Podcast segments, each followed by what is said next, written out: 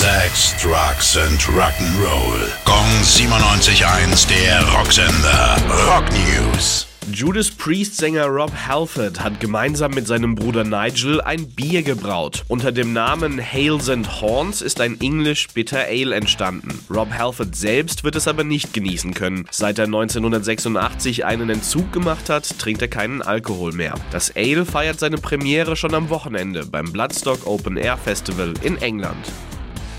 Die Toten Hosen haben ein spontanes Konzert gegeben. Frontmann Campino war zu einer Lesung seines Buchs Hope Street, wie ich einmal englischer Meister wurde, in seiner Heimatstadt Düsseldorf. Plötzlich kam der Rest der Band mit dazu und packte die Instrumente aus. Das erste Konzert seit 2019. Zur Überraschung und großen Freude der gut 900 Fans.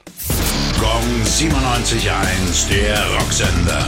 Rock News. Sex, Drugs and Rock'n'Roll.